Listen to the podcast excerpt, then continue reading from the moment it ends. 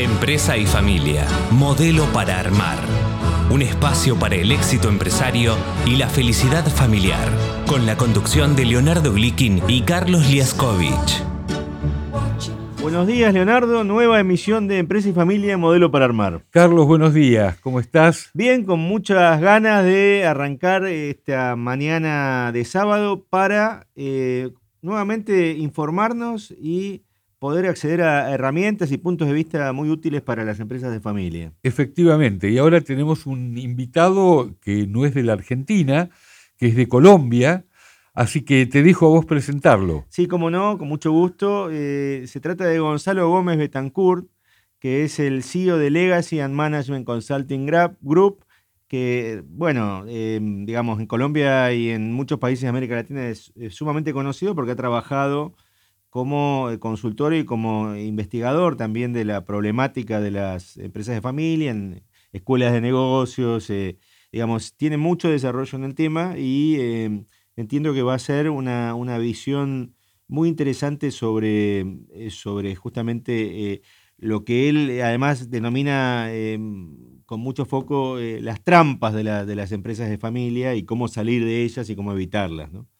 Y en la segunda parte del programa lo tenemos, lo vamos a tener también como entrevistado a Nelson eh, Pérez Alonso, que es el titular de Claves, una consultora de larga data con mucha información estratégica y además maneja muy bien el tema de información clave, justamente el nombre de la consultora, para tomar decisiones. Eh, Efectivamente. A veces, en las empresas pequeñas eh, o, digamos o, medianas no hay tanto acceso y él va a ser una muy buena guía al respecto. Pero me parece que ya lo tenemos en, línea a eh, Gonzalo Gómez Betancur. ¿Es así, Gonzalo? ¿Estás en línea? Sí, hola, hola Leonardo, hola Carlos, eh, muchas gracias por la invitación y pues un cordial saludo para todos en, en Argentina. Bueno, bienvenido. Muchas gracias, Gonzalo. ¿Desde dónde, desde qué ciudad de Colombia nos estás hablando?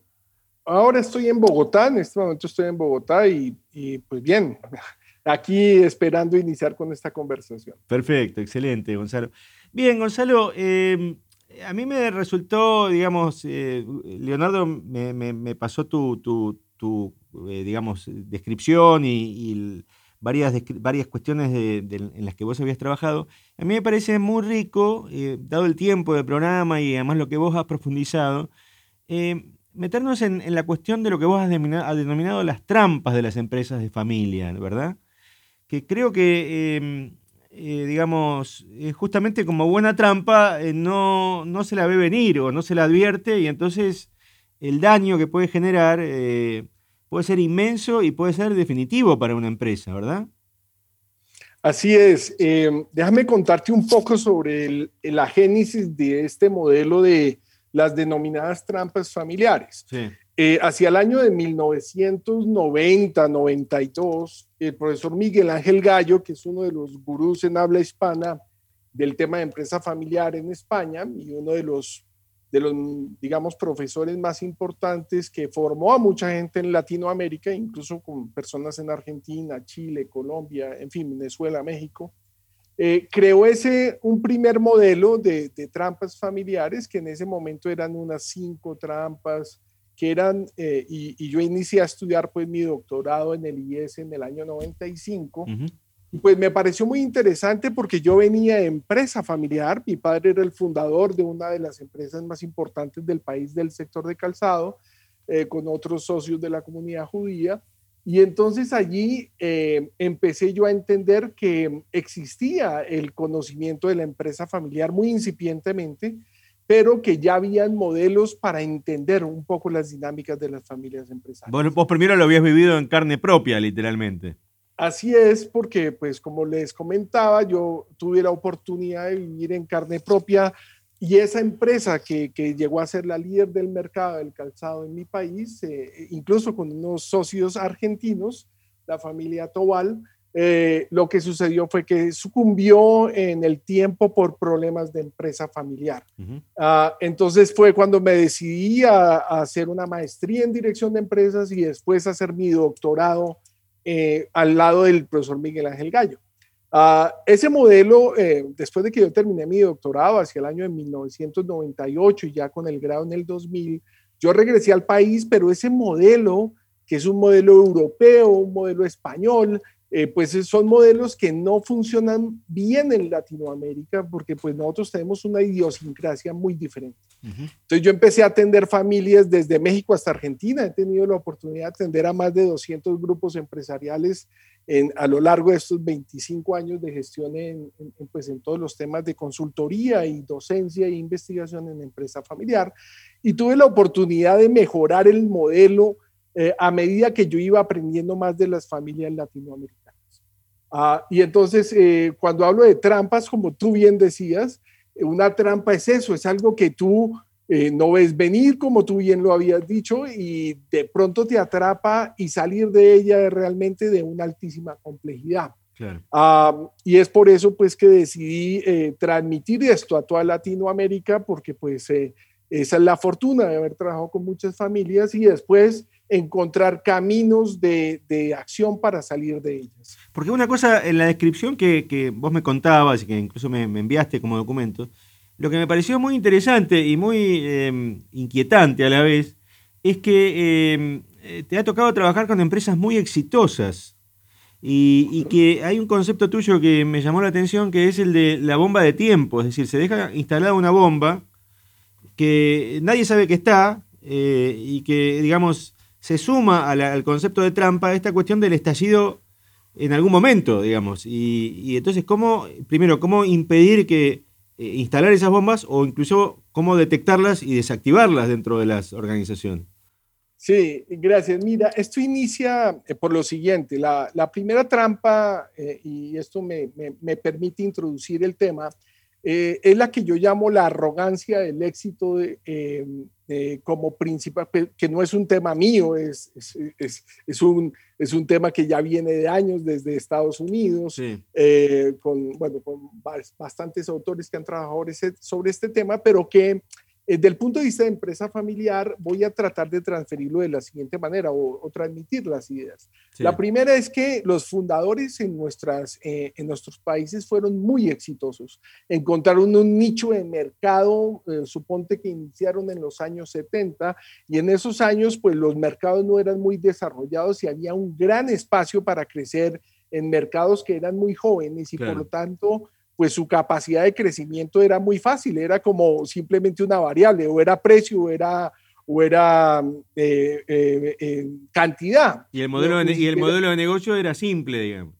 Muy simple, entonces no necesitaban estrategia más que la producción. De hecho, la, la, carrera más importante eran los ingenieros industriales para que entraran a hacer mucha producción, pero no se fijaban mucho en, en lo que necesitaba el cliente, entonces, en mi caso, nosotros, mi padre hacía unos, un calzado que era de poliuretano absolutamente feo, horroroso, de, eh, de una suela grandísima para que los muchachos pudieran eh, tener esos zapatos hasta que, hasta que los tuvieran que botar. Les duraban años los zapatos. Claro, claro. Oye, entonces ellos eran grandes empresarios, pero porque encontraron un nicho de mercado espectacular. Entonces, a raíz de eso se volvieron tan importantes, tan, eh, y por qué no decirlo, tan arrogantes, que pues ellos no necesitaban ningún tipo de gobierno corporativo, por ejemplo. Y muchos de hecho le transmitían a sus hijos y a las siguientes generaciones que si ellos no, no, no necesitaban gobierno corporativo, pues sus hijos tampoco lo iban a necesitar, que solo tenían que aprender de sus padres a hacer dinero. Y, la verdad que eso en Latinoamérica, desde México hasta Argentina, he encontrado en, en, ese tipo de fundadores una arrogancia muy fuerte que les hace pensar a las siguientes generaciones que ellos tienen que seguir el mismo modelo. Pero da la casualidad que la segunda generación es muy diferente. Están con un modelo de negocio ya en crecimiento, están con más socios, están con un mercado más desarrollado, con competencia mucho más compleja y que por lo tanto no deben seguir en estricto rigor pues esas, esas, esas ideas de, por ejemplo, no tener gobierno corporativo. Claro. Ahora, existen eh, eh, otro, a otro nivel otro tipo de trampas que también son dejadas por estos fundadores. Eh, y esto tiene que ver con el tema, por ejemplo, de la estructura organizativa. La mayoría de nuestros fundadores, pues es cuando uno les habla de, eh, de estructura organizativa, o empecemos por la estrategia, cómo formular una estrategia, pues ellos eh, miran a cualquier consultor de reojo diciendo que pues si ellos nunca necesitaron hacer un proceso de pensamiento estratégico, entre ellos análisis del entorno, análisis de mercado, análisis de necesidades de los clientes o, o la cantidad de temas que hoy, hoy nos traen las nuevas tecnologías, pues ellos no necesitaron sino de la intuición afortunada para hacer una gran estrategia. Entonces les parece absolutamente ridículo ponerse a hacer uno planeaciones estratégicas.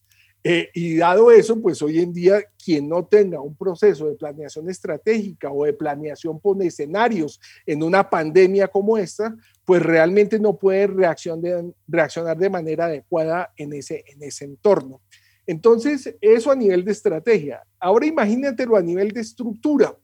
¿Qué pasaba en la época de ellos? Ellos no tenían segundos, ellos tenían terceros o cuartos, prácticamente capataces que fueran leales, autoritarios, como el policía bueno y el malo, donde el fundador es el bueno y el capataz hace las cosas de, de, que les mete miedo a los empleados porque pues la motivación era no perder el empleo, porque no había muchas oportunidades de empleo, o, eh, eh, o, el, o, la zanahoria, que era entregarles un bono a final de año desde el bolsillo del fundador, donde los llamaba a las oficinas a entregarles un, un dinero. Entonces, todo esto... Eran estructuras muy verticalistas y muy paternalistas también. E, exactamente. Entonces, imagínate que si el fundador le va a decir a las siguientes generaciones, oye, maneja la empresa como yo la manejo, hoy en día no podemos manejarla así las siguientes generaciones tienen que entrar en un proceso de planeación estratégica muy formal, en un proceso de estructuras organizativas donde tienen que traer al personal que tenga la capacidad de liderar a un grupo eh, y, que ese liderazgo sea por, por, eh, por, un propósito organizacional o si no esos millennials o centennials no se van a pegar a una organización que no tenga un propósito que incluso sea verde o social porque no se pegan a ese concepto de empresa. Entonces, cada vez más que, yo veo esos fundadores que son autoritarios, que insultan a la gente, las siguientes generaciones no pueden hacer eso. Y yo he visto fundadores que les exigen a las siguientes generaciones de ese trasto tosco y hostil a las siguientes generaciones y ellos tratan de comportarse como sus padres y obviamente lo hacen muy mal haciendo que su organización vaya perdiendo esas ventajas competitivas que ganaron al inicio. Ah, igualmente, eh, eh, me gustaría comentarles otra trampa que es eh, absolutamente clara, es que los fundadores en su época, pues cuando se habla de sistemas de dirección para fortalecer la estrategia, pues en esa época no se hablaban de sistemas de compensación variable, tal vez se hablaban de sistemas variables para la fuerza de ventas, pero no se tenían ningún tipo de bonificaciones por desempeño, no se tenían sistemas de opción sobre acciones, no se tenían hoy toda la cantidad de temas que tenemos para poder atraer a ejecutivos de primer nivel. A mí me ha tocado ver fundadores, eh, especialmente en países como los nuestros, que se suponen como Colombia y Argentina, que deberían ser un poco más desarrollados que otros países, por ejemplo en Centroamérica, donde estos sistemas de compensación siguen siendo para los fundadores algo ridículo, donde solo les pretenden pagar un sistema de compensación fijo muy bajo, los variables les parece que son ridículos en la parte administrativa y eso explicarlo a la segunda generación es muy difícil y entran en conflicto muy fácilmente. Entonces, entonces eh, eh, eh, en estos tres temas, el gobierno, perdón, cuatro, gobierno corporativo, estrategia, estructura y sistemas de dirección, los fundadores esperan que es algo que no cambiara en el tiempo. Y esto es lo que primero tiene que cambiar. Yo siempre le he pedido a los fundadores, oye, ¿cuál, es, ¿cuál es la principal habilidad de un directivo? Y pues eh, hoy, hoy hay mucho más consenso que la primera habilidad de un directivo es el liderazgo y dentro de esas habilidades de liderazgo está la prudencia. Y la prudencia es algo que es a partir de lo que sucede en el entorno yo actúo. Y, y, esa es la forma de trabajar. Hoy en día nos toca salir al mercado, probar y volver a entrar, equivocarnos, volver a entrar, hasta probar, probar muchas veces hasta poder salir y tener una estrategia adecuada. No, y además es una época de, caída de gigantes, es decir, están cayendo eh, sectores enteros, eh, producto del e-commerce, producto de los cambios de, los, de hábitos, producto de la, de la propia evolución de, de las tecnologías, del, uso del tiempo libre, de, la movilidad, que em, está generando, digamos, a diferencia de este panorama que vos mostrabas o que vos contabas al principio de los años 50, 60, 70, cuando había, eh, era fácil, digamos, desarrollar em, nuevos, digamos, los modelos de negocio, ahora esto está todo en cuestión. Entonces, em, digo, si no se, no se somete toda la, esta, suerte de, sabiduría eh, básica que, sigue permeando en las, en las organizaciones, eh, obviamente eh, los resultados van a ser desastrosos, ¿no? Sí, permítame, te comento sobre esto que me parece muy importante eh, por la experiencia que tuve de trabajar con argentinos y colombianos. Eh, los socios argentinos en Colombia en los años, eh, que le estoy hablando en el año 92, ah, que se hizo la apertura económica en Colombia, nosotros en vez, en vez de adaptarnos a esa apertura económica, eh, entre los socios colombianos y argentinos eh, decidieron colocar un congresista para tumbar eh, la apertura económica, tratar de buscar recursos, atraer a diferentes competidores y tratar de que la apertura económica no se diera. Mi padre en ese momento dijo, no, no, señor, esto hay que, eso, eso es algo que se va a dar en el mundo. Y ahí fue cuando nos separamos nosotros de los socios argentinos y nosotros seguimos adelante con nuestra empresa y, hicimos una transacción de acciones. ¿Qué sucedió? Lo mismo que está sucediendo ahora en la economía colaborativa de todas las compañías que tienen una capacidad de plataforma transaccional, vemos compañías de taxis peleando con Uber, vemos compañías de, de, pues de retail eh, peleando pues con compañías como Amazon para que tengan que eh, todo el mundo estar en las mismas condiciones. O vemos compañías de Uber Eats o bueno, la cantidad de compañías que han surgido a partir de las plataformas. Y hoy en día esos empresarios están peleando con las plataformas en vez de, de adaptarse a ellas. Yo estoy consciente de que muchas de las empresas de familia tienen habilidades muy, eh, muy fortalecidas por el reconocimiento empresarial que tienen en sus países, que podrían adaptarse mediante plataformas y no seguir luchando. Lo que tenemos es que habilitar, por ejemplo, el trabajo por horas, que eso no se da en la mayor parte de los países de Latinoamérica, con todas las garantías para poder competir con este tipo de organizaciones. Pero nosotros como buenos latinoamericanos nos la pasamos peleando y no adaptándonos y compitiendo de manera asertiva. Hoy en día, compartir capacidades con competidores, estar con esos, eh, yo recuerdo, escúchenme en esta historia, cuando yo estudié estrategia, yo recuerdo que yo estudié el arte de la guerra de Sun Tzu, estudié la mayoría de temas de Porter y una cantidad de, obviamente, de autores magníficos que nos enseñaron el arte de la guerra en las empresas. ¿Qué quiere decir eso? Que al enemigo no había que desearle el mar, había que hacérselo.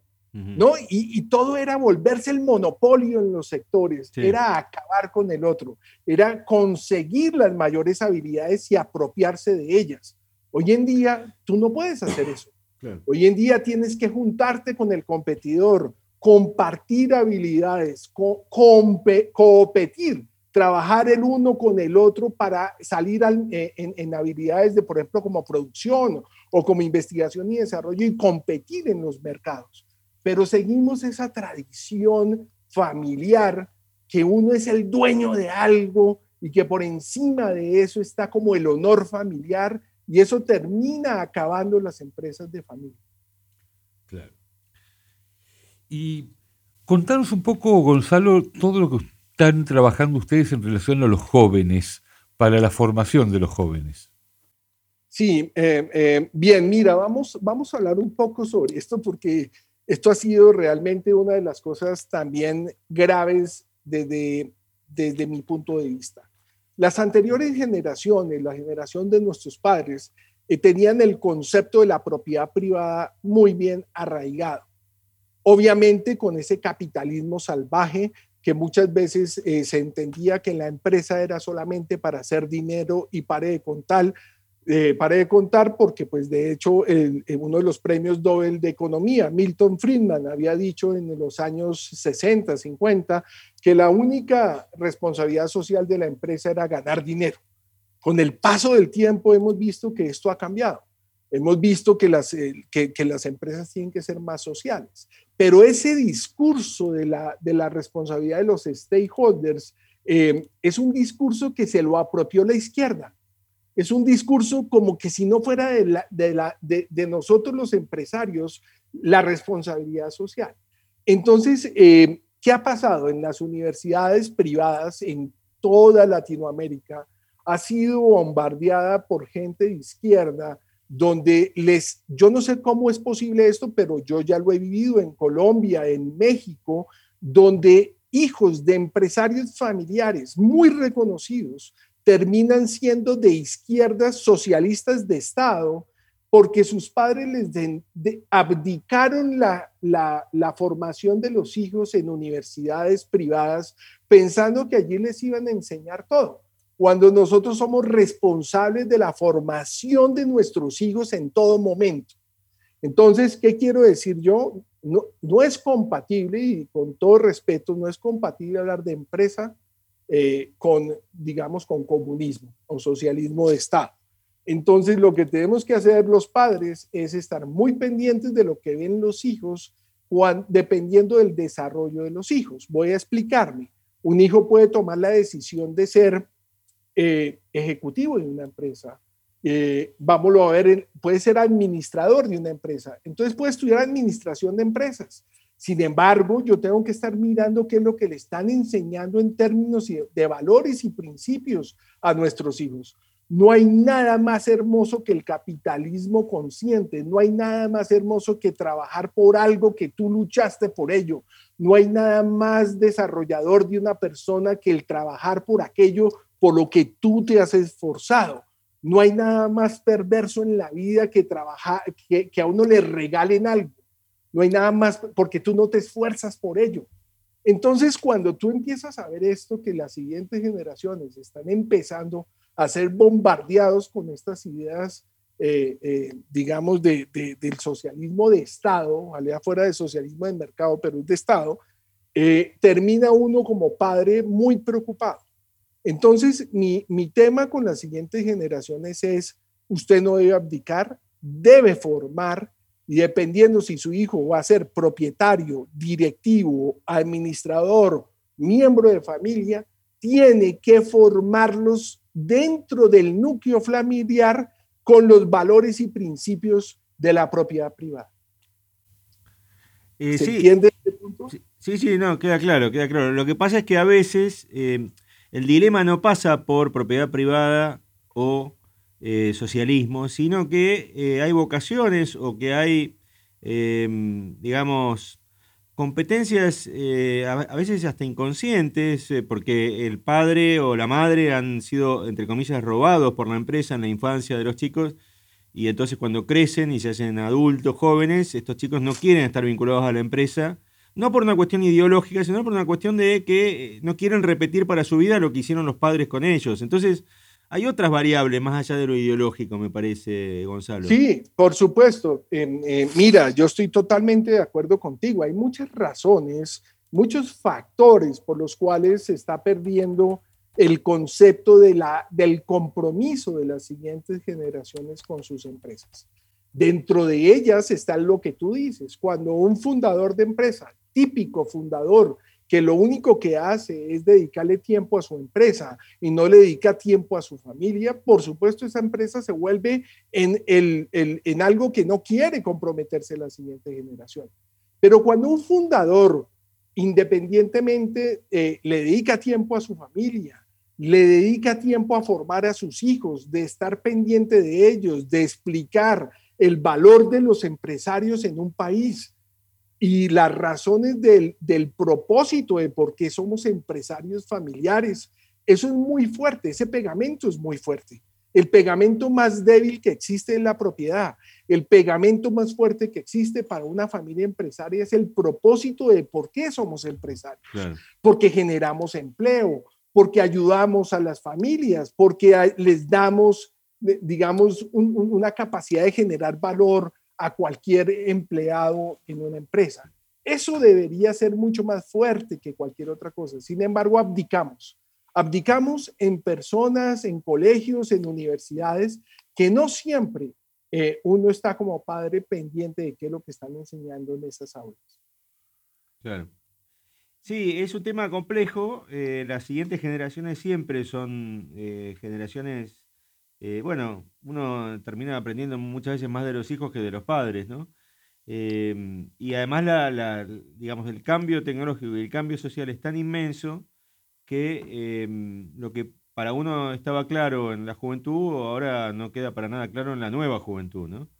Y todo eso, bueno, para una, una familia empresaria eh, implica desafíos de, digamos, de eh, respetar la vocación, por un lado, y a la vez eh, enfrentar la pregunta difícil de qué va a pasar con la empresa cuando los padres ya no quieran o no puedan seguir adelante, ¿no?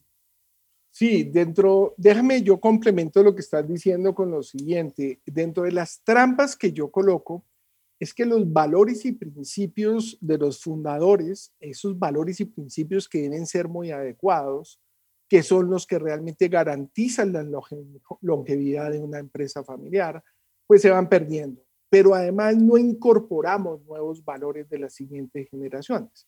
Con un ejemplo puedo explicar esto. Hace algunos años, eh, trabajando con una familia eh, colombiana eh, de tercera generación, tratando de encontrar los valores de las familias para que esos valores fueran nuestro soporte, nuestro sustento, porque una familia se mantiene unida si tienen los mismos valores y principios. el fundador argumentaba que existían solo dos valores en su familia fundamentales y que había que resumirlos en dos, que era la honestidad y la laboriosidad. Eh, un miembro de la segunda generación le dijo a su padre, pero papá, nosotros honestos, honestos, honestos no somos. Y entonces el padre dijo, ¿cómo así que, que no somos, nosotros no somos honestos? ¿Acaso nosotros hemos matado a alguien o robado a alguien para decir que nosotros no somos honestos? Miren que el concepto de honestidad en esa generación era no robar y no matar, como los mandamientos. Sí, claro. Pero en la, en la siguiente generación, de la segunda, su hijo le explica, pues papá, nosotros no somos honestos porque no pagamos impuestos. Y entonces el papá le contestó, oye, ¿cómo así? Que pagar impuestos es un tema de ética, no es un tema técnico, le explica el papá. Entonces el hijo que fue educado en las mejores universidades, piensa que pagar impuestos es un tema de honestidad, mientras que el padre no lo piensa. Ahora, les termino el, argumento. Y la hija de tercera generación le dice al papá de segunda generación, me da mucha pena, papá, pero tú tampoco eres honesto. Y le dice el papá, pero ¿cómo así que yo no soy honesto? Dime, hija, ¿por qué no lo soy? Pues papá, tú estás acabando con el medio ambiente, con esta empresa, y yo no quiero pertenecer o que me relacionen con esta empresa.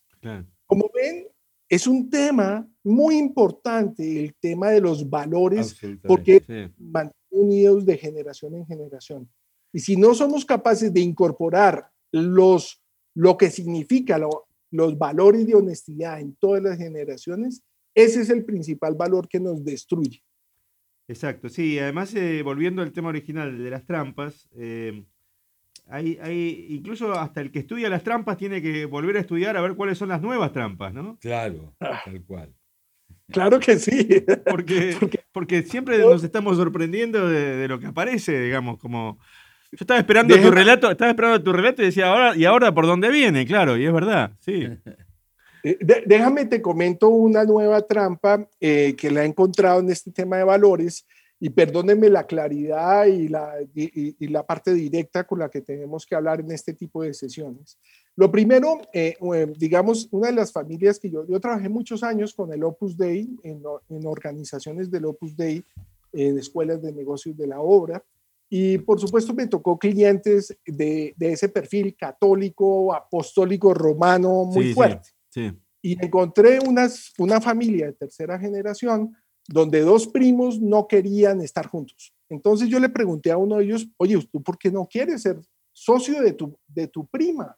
Me dice, porque mi prima es activista LGTBI.